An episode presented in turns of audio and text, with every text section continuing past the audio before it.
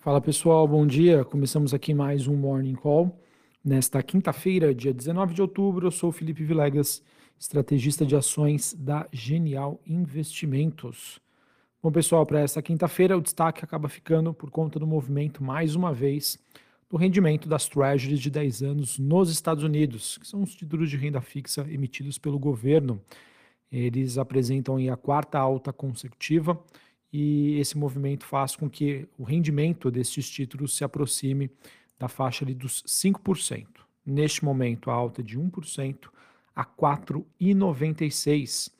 É, lembrando que esse é o patamar mais alto desde 2007.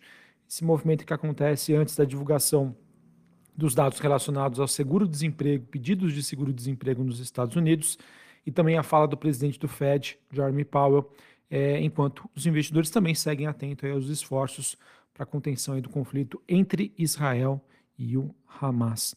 E essa pressão que a gente acaba observando, pessoal, nesses yields, acaba refletindo, de certa maneira, as expectativas de que o BC norte-americano vai manter as taxas de juros em um nível restritivo, é, com o objetivo aí de combate à inflação, que segue ainda acima da meta, é, e também é, refletindo aí sobre o mercado ainda buscando um ponto é, de, de qual será né, essa nova taxa de juros de equilíbrio de longo prazo para os Estados Unidos. Já que nós temos hoje né, um governo americano mais alavancado, o que faz com que o investidor exija um prêmio maior para financiar o governo norte-americano, e nós temos também é, diversos é, países vendendo aí, reduzindo as suas exposições em títulos da dívida nos Estados Unidos. Esse movimento que envolve a China, envolve o Japão e também a Arábia Saudita. Tá? Então, realmente isso acaba sendo um cenário bastante desafiador. Enquanto, pessoal, essas taxas continuarem subindo, isso pressiona a curva de juros de todos os países do mundo, o que acaba sendo negativo para a precificação das ações brasileiras, globais, dentre outras. Beleza? Bom, sobre a agenda nos Estados Unidos, conforme eu comentei anteriormente, o mercado aguarda a divulgação da, do dado sobre novos pedidos de seguro-desemprego referente ao mês de outubro. É, esse dado será divulgado às nove e meia da manhã. Nós teremos também hoje a divulgação de índices antecedentes e de vendas de moradias. E ao longo do dia nós teremos diversos dirigentes do Fed discursando e o principal deles, né, o Jeremy Powell, ele que discursa em um evento do Clube Econômico de Nova York. Esse evento que vai acontecer a partir da uma hora da tarde. Então, obviamente, fiquem atentos, pois é, as falas do Powell podem trazer volatilidade aí para os mercados. Os mercados hoje que, que amanhecem né, o dia é, numa pegada um pouco mais negativa, com Londres caindo 0,65, Paris queda de 0,5% e a Bolsa de Frankfurt na Alemanha praticamente aí no 0 a 0 sobre as movimentações dos futuros norte-americanos, S&P subindo 0,05, Dow Jones no 0 a 0 e a Nasdaq subindo 0,21. O VIX, que é aquele índice do medo, está caindo hoje, 0,26, mesmo assim segue na faixa ali dos 19 pontos. O dólar index DXY tem uma queda leve, 0,03 de baixa, a 106,53 pontos.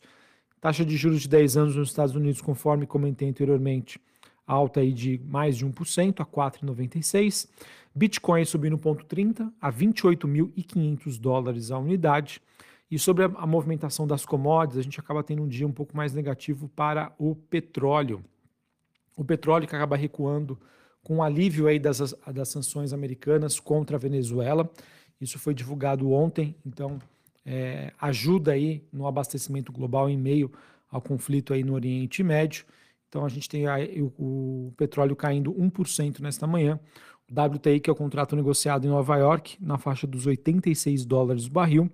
E o Brent, que é o contrato negociado na Bolsa de Londres, é, queda também de um pouquinho mais de 1% a 90 dólares o barril. Só para finalizar, pessoal, essa parte internacional, nós tivemos ontem, depois do fechamento do mercado, é, diversas empresas divulgando seus resultados nos Estados Unidos, dentre elas né, as principais, Tesla e Netflix. A Tesla, né, que teve uma recepção negativa dos seus resultados, eles que vieram abaixo das expectativas, e o Elon Musk também minimizou, no caso, uh, as projeções para a empresa sobre o tão esperado Cybertruck, à medida que anos né, de rápida expansão acabaram esbarrando em juros altos e um consumidor mais preocupado com os custos. Então, isso acaba realmente tirando a atratividade para que as pessoas adquiram novos veículos ou troquem os mesmos. E também tivemos a Netflix, que essa sim teve uma boa recepção por parte do mercado. Ela que registrou o seu melhor trimestre em crescimento de assinantes em anos. Então isso acabou refletindo aí positivamente para as ações da Netflix. Bom, falando agora sobre o Brasil, uh, ontem a gente teve uh, os juros futuros mais curtos a, a apresentar uma, uma leve baixa esse movimento que acabou sendo influenciado pelas falas do presidente do Banco Central brasileiro, ele que indicou que o ritmo do corte da Selic é em meio por cento segue como apropriado. Tá? Então, o mercado já se preparando aí para mais um corte de juros no mês de novembro em meio por cento. Porém, quando a gente olha aí da metade da curva para frente, as, as taxas de juros aqui no Brasil acabaram refletindo a movimentação lá fora e isso, de certa maneira, penalizou aí diversas empresas brasileiras, principalmente aquelas ligadas aí à economia doméstica. A Bolsa Brasileira, que ontem caiu mais de 1,5%, seguindo essa movimentação negativa de Nova York, e esse movimento aqui no Brasil acabou sendo puxado pela Vale, ela que divulgou aí uma produção menor de minério de ferro, é, e que alinhada né, com o movimento de queda da commodity, acabou tendo aí uma pressão negativa, enquanto a Petrobras acabou sendo destaque positivo por conta da alta do petróleo. Sobre o noticiário político aqui no Brasil, pessoal, nós tivemos aí recentemente uma matéria do Globo trazendo o que o Congresso está travando a pauta econômica e colocando em risco aí 67 bilhões de reais do plano do ministro da Fazenda, Fernando Haddad, para tentar zerar esse déficit.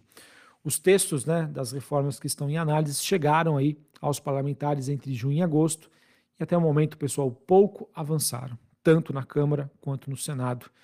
E além né, dos temas polêmicos, como a, as mudanças na tributação de fundos exclusivos e de empresas, os parlamentares também estariam insatisfeitos com o que consideram uma demora aí do governo para, entre aspas, tá, agradar a base com cargos, especialmente aí na Caixa Econômica Federal e também na Funasa. Então, com essa falta de governabilidade, é, que, na minha opinião, não é uma novidade para o mercado. Acho que o mercado já vem acompanhando aí esse enfraquecimento do governo em relação ao Congresso. Mas, obviamente, que reforça aí esse tom também negativo, dado que sem reformas, pessoal, ficava cada vez mais difícil aí do governo conseguir cumprir a sua meta fiscal para o ano que vem. Isso gera uma pressão na curva de juros brasileira, que acaba sendo negativa aí para as ações, principalmente ligadas à economia doméstica. E falando em ações, pessoal, a gente teve a Vale, ela que emitiu um comunicado dizendo que ainda não recebeu nenhuma petição relativa a uma indenização de 100 bilhões de reais contra a Samarco e seus acionistas Vale e BHP. A Vale que reiterou né, o seu compromisso com a reparação dos danos causados pelo rompimento da barragem de Fundão. Anteriormente, a, uma reportagem do Valor informou que Minas Gerais, Espírito Santo e União fizeram um pedido de pagamentos equivalente a pelo menos 20% do lucro da Vale e da BHP nos últimos três anos. Se isso for para frente, acredito que não, mas se isso for para frente, poderia também trazer uma visão um pouco mais negativa em relação à mineradora. Tivemos a Copel, empresa de telecom né, e energia elétrica do estado do Paraná, ela que teve aí uh, ah, 1.437 colaboradores aderindo ao seu plano de demissão voluntária, que tem um custo estimado em torno de 441 milhões de reais. Esse, esse plano, no caso, vai em linha com o processo de privatização da companhia. Também tivemos Bradesco e Americanas, elas que, eles que ficaram perto aí de um acordo uh, sobre a suspensão aí de, de, um processo, de acordo com uma reportagem do Estado, e uma controlada indireta da Randon assinou um contrato com a montadora de caminhões e ônibus do Brasil, que pode gerar receitas adicionais de, de até 7 bilhões de reais para os próximos anos. Ok? Bom, pessoal, então, infelizmente, a gente tem mais um dia com mais do mesmo. Movimento de alta das taxas de juros de longo prazo nos Estados Unidos. Enquanto este ativo não se acalmar, pessoal, muito dificilmente a gente vai ver aí bolsa brasileira reagindo. Num pregão ou outro a gente pode ter uma movimentação positiva, mas não tem jeito. Juros sobem lá fora, investidor fica mais conservador. Se ele fica mais conservador, ele reduz a sua exposição em renda variável, principalmente em países emergentes. Então, é difícil saber quando a gente vai ter um ponto de inflexão em relação a isso, Por enquanto aí seguimos com viés de é, baixa lateralidade aí para o Ibovespa. Um abraço, uma ótima quinta-feira para vocês e até mais. Valeu!